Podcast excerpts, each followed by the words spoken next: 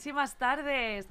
Ya es jueves, son las cuatro y media y como anunciamos la semana pasada tenemos una experiencia espectacular para hoy jueves. Bueno, conocimos una persona maravillosa, yo a, partir de, mi compi Maribel, y la hemos querido traer. Ella está aquí con nosotras hoy, pero yo no la voy a presentar porque la conozco menos, aunque para mí es maravilloso haberla podido conocer personalmente ya hoy. Y quiero que mi compi la presente porque de verdad que va a ser un jueves increíble. Maribel, cariño, presenta a Ana, por favor. Bueno, muy buenas tardes, aquí estamos de vuelta, pues con esta invitada tan especial que, aunque la conozco muy poquito, son de esas personas que te transmite esa paz y esa tranquilidad que con toda la energía que tengo yo, parece que no, pero tenemos un montón de cosas en común, aunque no lo creamos, ¿eh? Así que bueno, no me voy a enrollar mucho más, os voy a presentar eh, y para que no se me olvide nada, me he apuntado unas cositas que, a lo que se dedica ella. Bueno, ella es Ana Espinosa, es coas ontológica, trabaja con personas acompañándolas en su crecimiento personal, profesional y de equipos. Entre muchas actitudes y habilidades, voy a destacar que tiene manejo de sesiones en equipo e individuales, formación de habilidades para mejorar la comunicación y las relaciones del, individuo, empatía y escucha activa. Y sobre todo eh, destaca en el tema que vamos a hablar hoy, en el cómo las emociones nos afectan en nuestra alimentación, o como bien lo llama ella, el reflejo de las emociones en nuestro cuerpo. Así que Ana, te doy paso y cuéntanos un poquito de ti. Hola, ¿qué tal? Muy buenas tardes. Me da mucho gusto estar aquí con ustedes compartiendo y muchas gracias tanto a Maribel como a Merche por, por haberme invitado. Eh, efectivamente, me dedico al coach ontológico, que si bien suena difícil esa palabra, es una metodología para acompañar a las personas en procesos de crecimiento y de autoconocimiento. Cuando queremos pasar de un punto A a un punto B, los coaches ayudamos a que estas personas u organizaciones, equipos puedan ver cosas que no ven sin el reflejo de los ojos de alguien más. A veces los demás podemos ver cosas que, que o pueden ver cosas que uno mismo no logra ver. Y bueno, hablando de las emociones, eh, como bien lo decía Maribel, soy una convencida que las emociones se reflejan en nuestro cuerpo y que hacemos muchas cosas y pensamos muchas cosas que se reflejan en nuestro cuerpo. ¿Tú qué piensas, Maribel? ¿Qué, preguntas concretas tienes alrededor de esto? Pues es que, además lo hablábamos tú y yo el otro día, ¿no? En ese directo que hicimos, lo importante que, son las emociones en todos nuestros sentidos. y muchas veces esas emociones eh, nos afectan a la hora de, elegir un alimento o de cómo actuar. Entonces, eh, dime eh, qué tipo de emociones son las que más nos afectan y que nos puedan repercutir en, ese, en esa alimentación del día a día, en esa nutrición que nosotros solemos tomar todos los días. Bueno, hay un sin número de emociones, pero sin duda la ansiedad es una de ellas que, nos, eh, influye para comer de más o de menos, porque no solamente se trata de comer de más, a veces pensamos que, solamente eh, las personas con, sobrepeso están influidas por sus emociones, ¿no? También hay personas que dejan de comer que, que están influidas por sus emociones. Eh, también la frustración es otra de las emociones que nos lleva a, este tipo de, comportamientos, la nostalgia, la tristeza, eh, muchas veces eh, también eh, esta sensación de no agradar a todos los demás es algo que, que, nos lleva a tener comportamientos desadecuados con la comida. Y cuando pasamos por una etapa en donde estamos sobrecargados de este tipo de emociones, antes de revisar qué es lo que estamos comiendo, yo eh, le sugiero a las personas revisar qué es lo que estamos sintiendo y qué es lo que estamos pensando. Porque si bien creo que las emociones son muy importantes, también es importante revisar lo que uno piensa. Casi les pudiera decir que lo que uno piensa se refleja de manera directa en lo que uno siente y a su vez en la manera en lo que uno eh, hace o, se, cómo se va moviendo por la vida. ¿Tú cómo ves, Merche? Pues a mí me está resultando súper interesante todo lo que estás contando, porque es cierto que muchas veces eh, esas, esas emociones vienen provocadas por el no agradar a los demás. Em, te miras en un espejo y muchas veces dices, porque a mí me ha pasado, han venido chicas al centro y me dicen, es que no me, veo, no me veo guapa, no me siento guapa, pero ¿qué te estás diciendo? ¿O qué te están diciendo los demás? ¿O por qué te estás dejando influenciar? Entonces, ¿cómo, por ejemplo, una persona que, que, se siente así, ¿no? que a través de sus emociones, ya no por lo que ella se dice, sino por lo que se deja influenciar en los demás, ¿cómo se la puede llegar a, un, tip o un par de tips de cómo poder ayudar a una persona que se siente mal por cómo los demás le están haciendo sentir en cuanto a su aspecto y cómo le está influyendo en lo que tú decías, ¿no? En esa, en esa mala nutrición, tanto comer en exceso o comer en, en, defecto, ¿no? Porque muchas veces también hay gente que está muy mal alimentada, pero precisamente por eso, por esas emociones confusas que te provocan, que te provocan los demás. Bueno, lo primero que, me gustaría decir como tip es que eh, partiéramos de un marco donde socialmente estamos eh, presionados para vivir con un tipo de figura determinada. Entonces, o de estilo determinado, o tener eh, el cabello de una manera determinada, ¿no? Entonces, bueno, yo invitaría a las personas a que revisaran qué, es lo que ven en la televisión, qué anuncios ven en, eh, cuando salen a las calles, qué es lo que ven en las revistas, y a partir de eso eh, eh, hacer el ejercicio de, de reflexionar qué es lo que yo estoy viendo afuera que no veo en mí. Ahora, todo lo que vemos afuera son juicios, son juicios que hemos ido creando como sociedad de lo que debiera ser. En algún momento alguien, que no sé quién es alguien, se inventó que, por ejemplo, las rubias son espectaculares.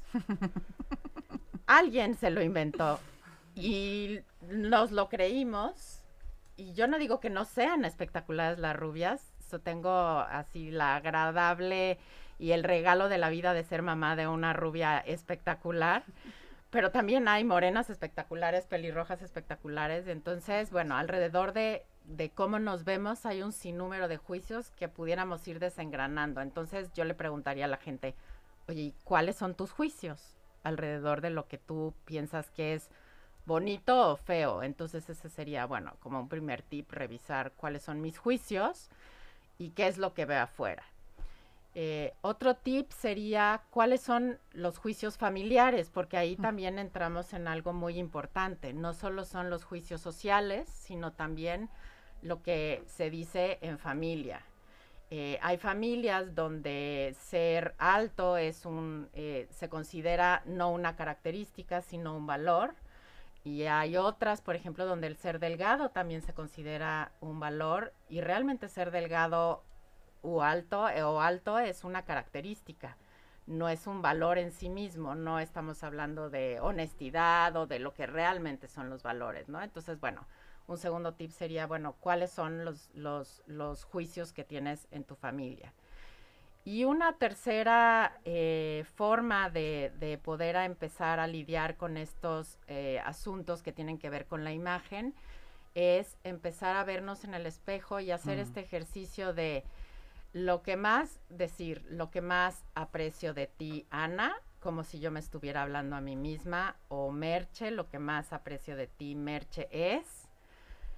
A veces cuesta mucho trabajo empezar a decir lo que más aprecia uno de uno mismo, pero en la medida en que lo vamos practicando, cada vez va siendo más, más fácil y más fluido y vamos descubriendo cosas que sí tenemos que a veces no nos damos cuenta que tenemos.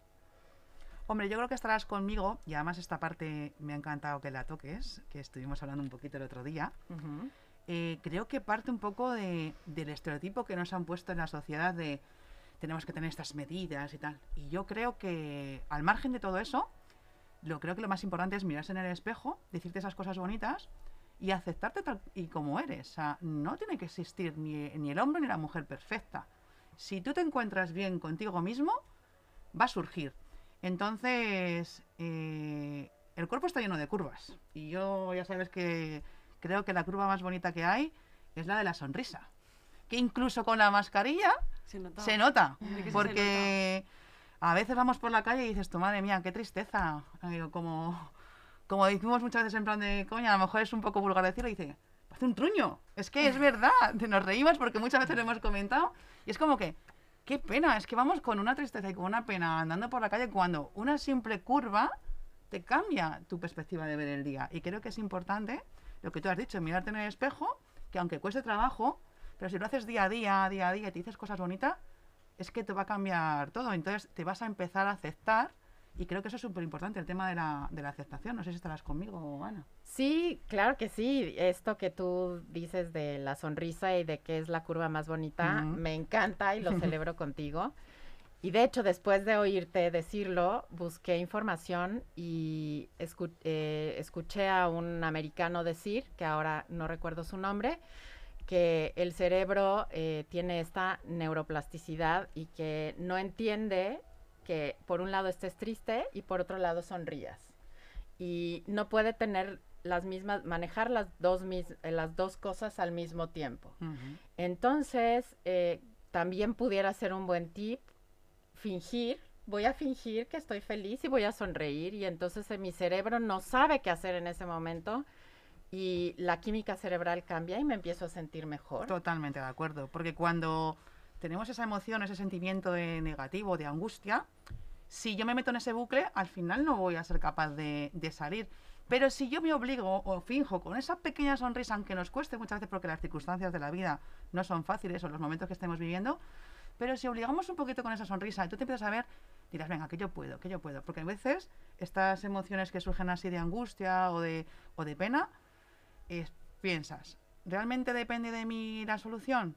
Si depende de mí, bueno, pues a lo mejor puedo estar un poco triste, pero voy a intentarlo. Pero si no depende de mí, sonríe y tira para adelante. Yo no sé, sé que no es fácil, sobre todo en los momentos que estamos viviendo, pero creo que es súper importante cambiar esa curva. Porque las curvas las hay de todo tipo, pero creo que esa es la, la más principal. Además se contagia. Total. Porque es lo que decimos ahora, ahora mismo que llevamos la mascarilla que no se nos ve, eh, tú sabes cuando una persona está sonriendo y cuando no lo está. Y sabes cuando tu sonrisa se está contagiando a la persona que tienes enfrente. A mí me encanta cuando voy por la calle andando y me voy encontrando con una persona de frente y la veo que va súper seria, como si se le fuera la vida en lo que está haciendo, lo que está pensando. Y de repente coges y sonríes. Y si la persona es como tiene que ser, te mira y te sonríe y se nota. Y si necesita fibra, pues sigue su camino y, y no hay más. O sea, por mucho que tú sonrías, no va a sonreír. Pero es verdad, eh, yo también escuché el otro día en una emisora de radio algo parecido a lo que tú estás contando, Ana, y es asombroso.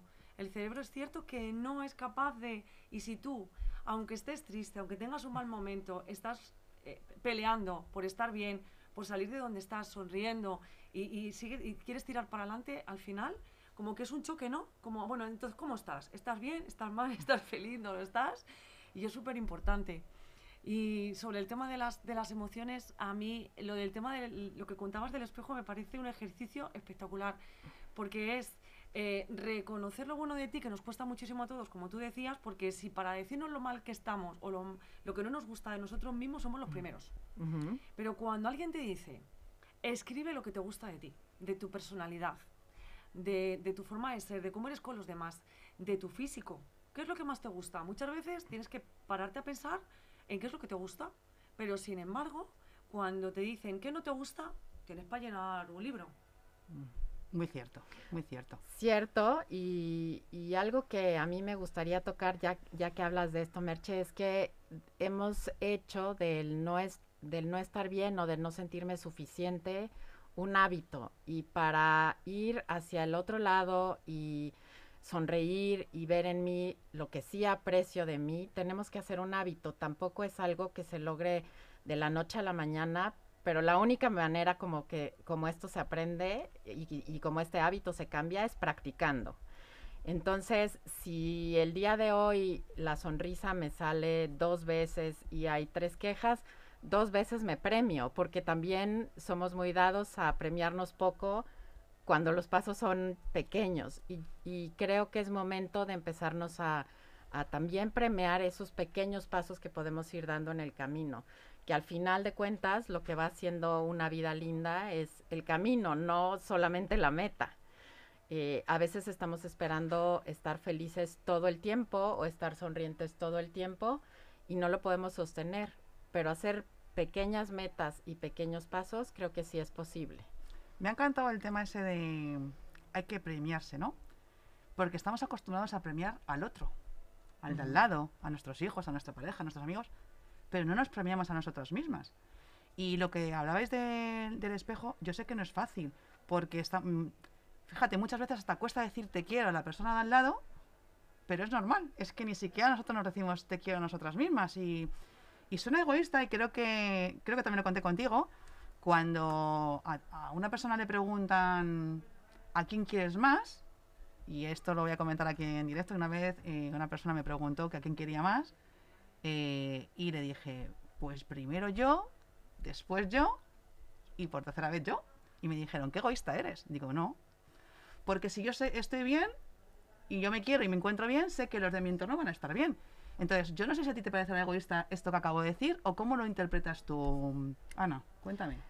Yo creo que la única manera de podernos relacionar con los demás de manera pacífica y de manera equilibrada en una relación sana es a partir del amor a nosotros mismos.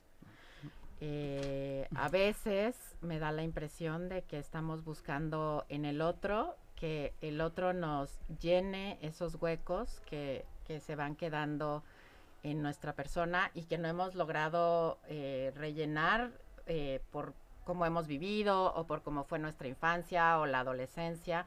Pero llega un momento en la vida donde a quienes nos toca ya solucionar las cosas es a nosotros mismos, a nosotras mismas. Entonces, sí estoy convencida de que primero yo, después yo y al último yo. Y de hecho hay un ejemplo muy bonito que, que escuché decir, a, ahorita no recuerdo a quién, pero que en los aviones, cuando tú te subes a un avión, te dicen, si hay una emergencia, primero cuando salgan las mascarillas de oxígeno, póntela tú y después a un niño o a un discapacitado. Y, y es como el, el mismo mensaje, si tú no te pones primero la mascarilla y te empiezas a asfixiar, ya no se la puedes poner el de al lado y ya no puedes ayudar y te vuelves un problema lejos de poder ayudar. Y entonces es como este mismo amor propio para decir, bueno, entonces una vez que yo lo tengo y que me amo y me acepto, entonces bueno, estoy disponible para los otros, ¿no? Es que al final yo creo que es una cuestión de, de- salud, de salud mental y de, y de salud física, porque al final las emociones, eh, según yo las entiendo, y si me equivoco me corriges, te pueden llevar incluso a sentirte realmente enfermo o a contraer alguna enfermedad. Lo que ocurre es que mm, yo creo que es como son sentimientos como encontrados o sentimientos contradictorios. Eh, si soy yo primero, soy egoísta. Si me miro al espejo o soy capaz de apreciar eh, que me gusta mi cabello, que me gustan mis ojos, o que me gusta mi cuerpo, o lo que te guste de ti, eres un engreído. Y nos han metido esas ideas en la cabeza y como que las tenemos que llevar al fin de nuestros días. No tengo por qué ser una persona engreída porque sea capaz de reconocer que me, por ejemplo, yo siempre lo he dicho, Maribel lo sabe, yo siempre presumo de mi pelo porque me gusta mi pelo. Considero que lo tengo muy bonito y lo digo. Y habrá gente que diga, qué engreída. No me importa. No me importa porque a mí me parece que lo tengo muy bonito y me gusta reconocerlo. Porque es verdad que durante mucho tiempo soy de esas personas que se han castigado viendo las cosas que no me gustaban de mí. Pues ahora es todo lo contrario. Me encanta mi pelo, me encantan mis ojos. Hay muchas cosas de mí que me encantan. Ayer me lo preguntaban, ¿verdad, Maribel? Sí, además que yo creo que es que creo que es primordial. Para mí es primordial que desde una adolescente, una niña, o sea, mujeres, porque me eh, hablo más de mujeres, aunque también hay hombres, creo que es primordial mirarse en el espejo y decirte cosas bonitas, gustarte independientemente de si tienes sobrepeso o no tienes sobrepeso, si estás más, eres más alta, eres más baja, si eres rubia, eres morena, da igual. O sea, acéptate como tú eres, quiérete y todo lo demás va a fluir, porque además creo que nos afecta mucho más de lo que nos imaginamos toda esa aceptación que nos miramos en el espejo y cerramos los ojos porque no queremos ver. Entonces, sigo diciendo que el tema de la aceptación es un tema mm, que tiene muchos puntos para tocar y que, que, tenemos que aprender a, ello. No sé, ¿qué o, qué- o cómo ayudas tú a esas personas que, que se te presentan delante con este tema, que, que al final es una aceptación porque le está afectando todas las emociones que tienen en contradictorias en su, en su día a día.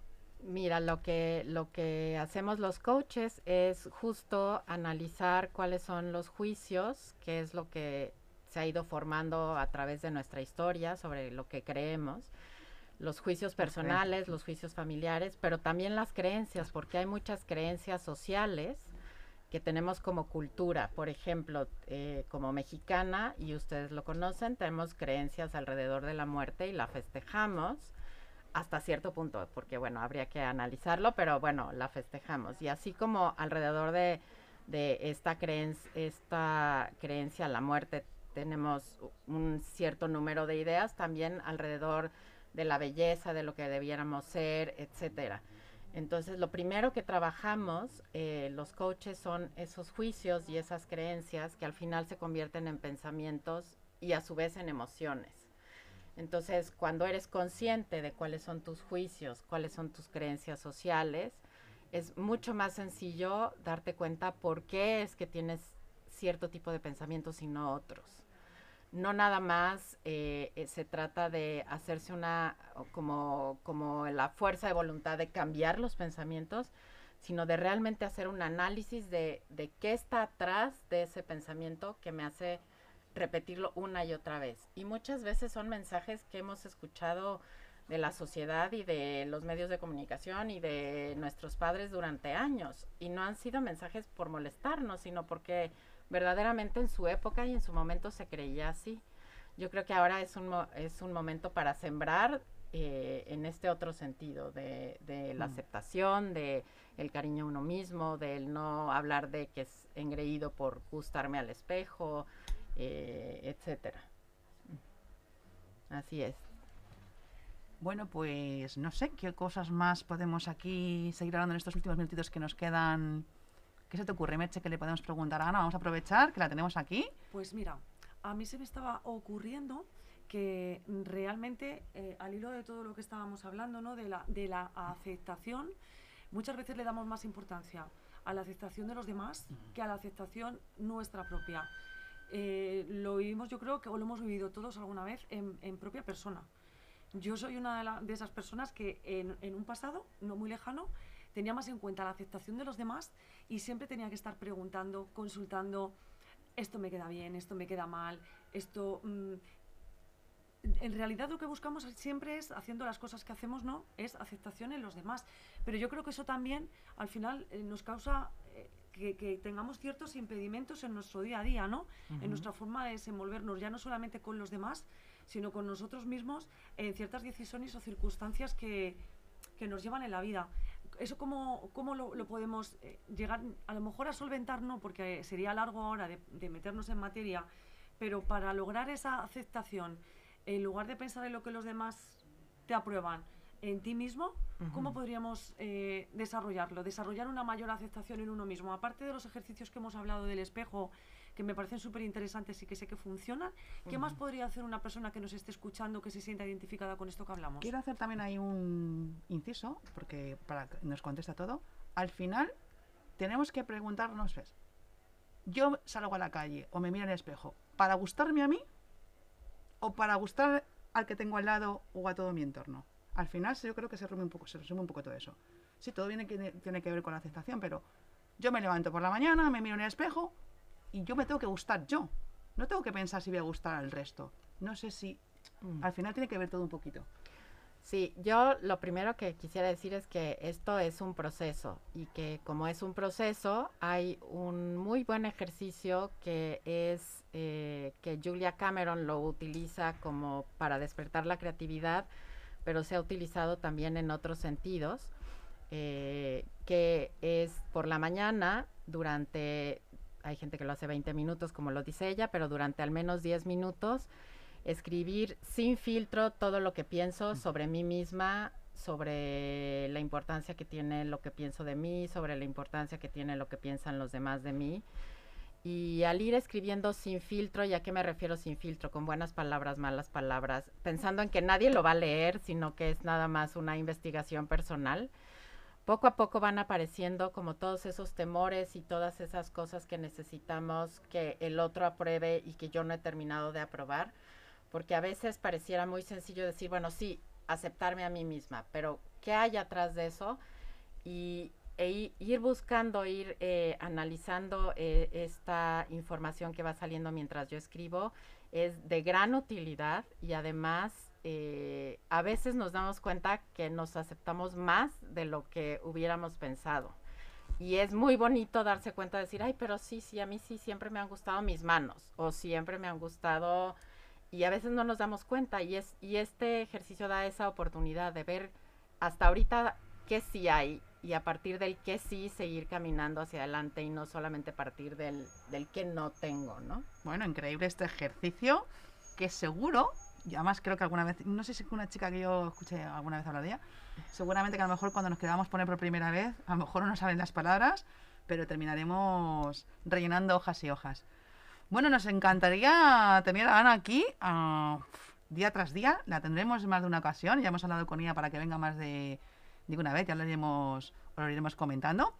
Y bueno, Merche, mm, ¿qué sorpresas tenemos o qué? ¿Queremos, ¿Decimos algo? ¿No decimos nada? Porque se avecinan cosas interesantes. Se avecinan cosas súper, súper interesantes.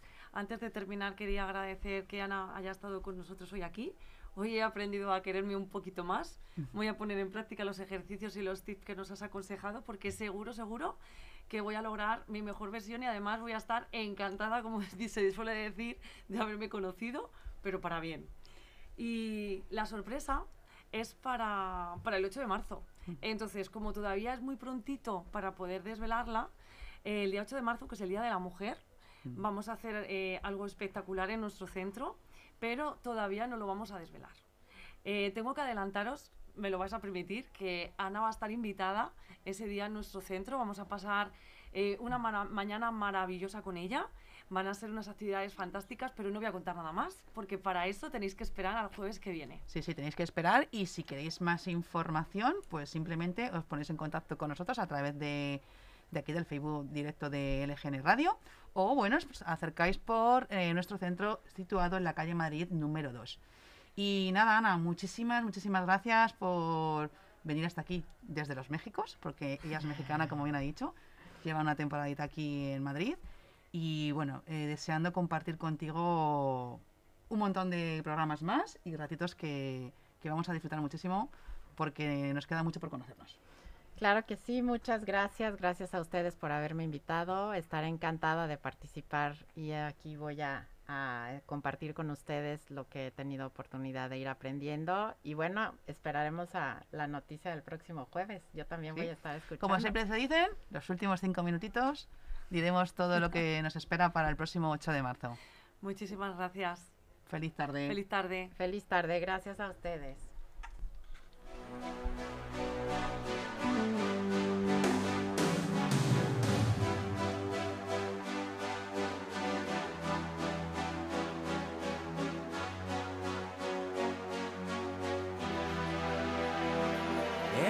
Spaces.